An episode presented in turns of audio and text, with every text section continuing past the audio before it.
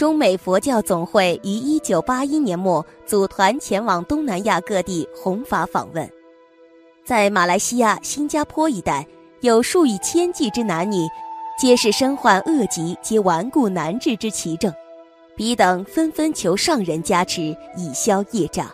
在亚洲，某位女居士家境富裕，但美中不足的是，她自从去年子宫上生瘤肿。虽然医生表示过这并非是毒瘤，但随着包囊逐渐扩大，在半年间，肿胀使子宫比平常扩大了三倍。此时医生坚持要动手术，但该女居士对佛法有信心，于一九八二年五月亲自朝拜万佛圣城，恳请上人以法力加持。众生患重病，诸如癌症、包囊、瘤肿等等。皆是业障来讨债，即彼瘤生在子宫，当知宿世恶因，与该处有密切的关系。原来彼前生曾破人堕胎，当时因妒忌分秽，嗔火如焚，恶念顿生，遂下毒手，无辜小婴竟枉死母腹里。试问此彼夺命之血障，云何抵消呢？故住毒中，以嗔毒最甚。菩萨视之如蛇蝎猛兽，拒然远之。菩萨观众生，入可爱网中，行产狂愁灵，不能自出。心于千疾，相应不舍，横造助去受生因缘，贪恚愚痴，急急助业，日夜增长，以愤恨风吹心蚀火，炙然不息。凡所作业，皆于颠倒相应。这时菩萨如何对治呢？上人遂向彼居士谆谆教诲：汝之瘤包是宿世恶业所获，今生恶缘成熟，众邪汇合，便患上了瘤肿。当知现在之癌病等，皆是果报相寻铁定之写照。女居士听后如噩梦惊醒，立刻跪在佛菩萨面前自愧克责。想起自己以往曾用毒手剥夺小生命，不禁低头唏嘘而泪下。比翼当下发大菩提心，勇于改过。所谓亡羊补牢，未为晚也。今既发正信心，生大惭愧心，广植福田，修功补过，弥天大罪亦能一笔勾销。上人随即予以加持，超见彼冤亲债主、孤魂猛鬼。此时附在女居士身上的业障，通通现前，其中还有数头狐狸精。居士随即颤抖不已，乃是这些狐狸精及邪怪妖魅匍匐地上祈求超生，痛改前非，甚至于比无始以来之业障也一时起来。原来他以往所吃过的山珍海味、鱼翅、水鱼、鸡、鸭、蛇羹等补品。在笔心内已下了不可磨灭的案底，上人不断的超度鬼魂，解为誓愿。只见树婴儿之小鬼，还有无数精魅，种种畜生之鬼魂，亦一并往生西方去。这时，上人为女居士摩顶，只投放五色瑞光，其光温和，无形中消灭无始之罪愆和解类劫之怨毒。居士顿时觉得浑身清凉，如是千斤重负。继后，比于万佛圣城短住，早晚拜忏，发愿自此之后如素放生，尽行受拥护正法，并深信因果必生不犯，广造福德，将功赎罪。一星期后，上人回城观察彼之各级已痊愈，彼大喜，叩谢施恩，然后启程回亚洲。有此段因缘，当知病从心起。心若生真惭愧、真改过，则无病不除，无灾不弥也。那么自己或家人得了重病顽疾怎么办呢？每个人其实都是这个样子，病来了或灾来了，如果有人要救度，如果能救度，很多条件都能答应。一旦病去了，灾走了，行动力就会变得缓慢。这就是我们每个人的惰性，所以这些附体菩萨才会在人身上进行逆度，让你受很多的苦，引你入佛道。你不停的受苦，你才不停的找各大医院，发现很多医院已经无法解决的时候，你才求助于神灵，求助于佛家、道家，才去诵经，才去持咒。有很多重病的人都推荐他多放生、多念经、多持咒。他给的回馈是，就是说这些我都在做呀，我也放生了，我也诵经了，我也持咒了，为啥我的病不见好呢？有一句话叫做“人为善，福虽未至，祸已远离”，只能说这个灾难在逐渐的远离，但是好的为什么这么慢呢？问题出在心上。身上的附体是有他心通的，你的一举一动，甚至一个念头，他们都明了。你是不是真心的忏悔，他们也一清二楚，甚至他比你都了解你自己。为什么这么说呢？不是有句话叫做“人贵有自知之明”吗？为什么自知之明就会贵呢？因为稀少啊，物以稀为贵。也就是说，有自知之明的人不多。你的心念行为无法让这些附体众生原谅你，你无法令他们感动，他们怎么会走呢？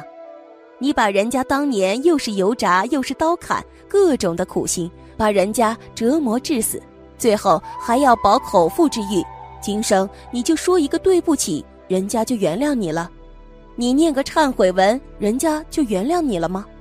为什么你念忏悔文说对不起都没有效果呢？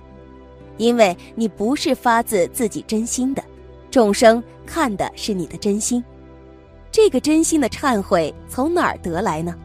就是首先要明了因果，能将心比心，能以自己的身体来体悟众生的苦。大家平时为什么忏悔不到位呢？还是不明理呀？比如说那条鱼。你在杀它的时候，你感觉不到它在叫，感觉不到它在喊。虽然有的时候也挣扎，但是你无法察觉它的痛苦，所以你也觉得也就那么回事儿。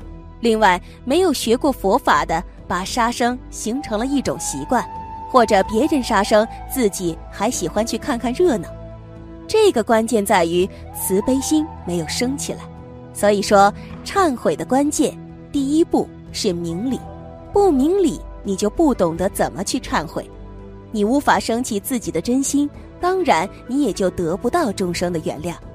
这就是讲故事的目的所在，让大家明了因果，还能体悟众生的苦。大家也要多听小故事，有些故事要反反复复的听，不要以为自己听过一遍了，好像自己就不再去听了。有些故事一定要反反复复的听。十遍百遍，把这些故事中的理、故事外的理都能够悟清楚，才能学到很多。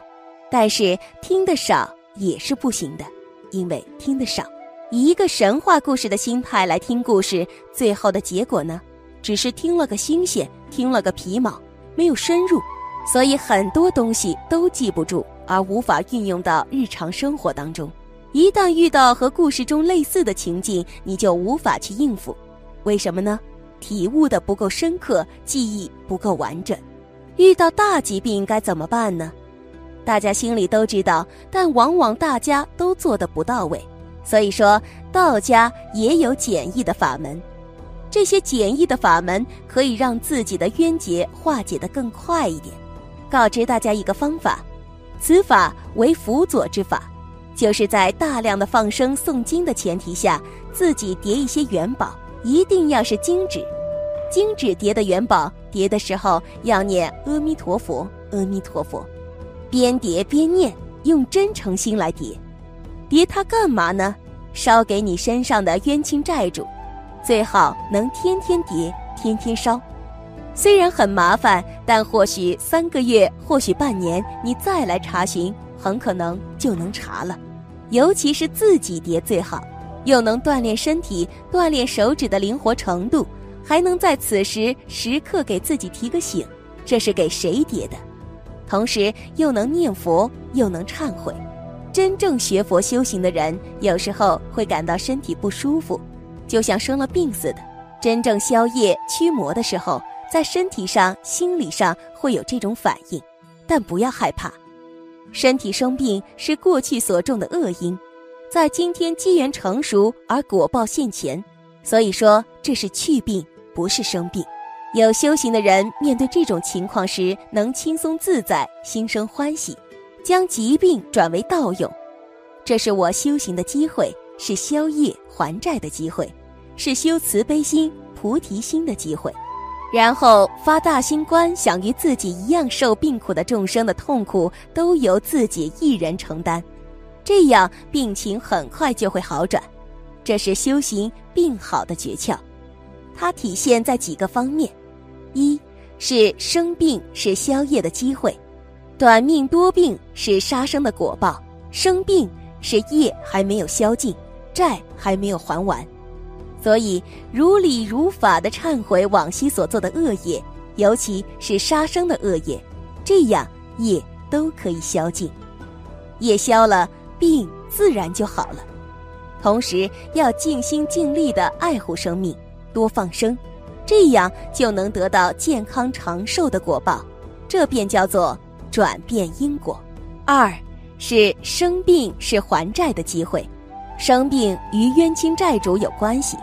因为你曾经伤害过他们，他们现在来讨债，你就利用这个机会还债，所以啊，不用害怕，好好面对，对伤害过的冤亲债主多发慈悲心、菩提心，他们就能够得到安宁，得到解脱，他们满意了，你的债就还了，病也就好了。三，是生病是修行的机会，是修自他相换，自轻他重。菩提心的机会，把众生所有的病痛都拿到自己身上来，自己替众生受苦受累。通过这样的修法，能消业积福，能还债，身体啊能很快的健康，还能长寿。更重要的是，能够提高自己的修行层次。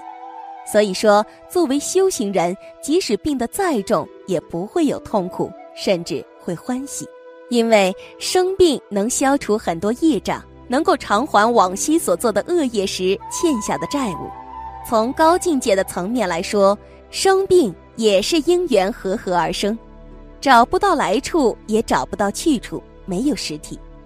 能这样认识，内心就会无所畏惧，非但不会害怕和痛苦，反而能升起无比的欢喜心。这是把病痛转为享受的一种方法，这些是解脱病苦的方法。若真能做到转心转念，不可思议的事就会发生。病苦是因业力所现，因业力所感。业力没有了，这些显现就没有了，也就没有这些感受了。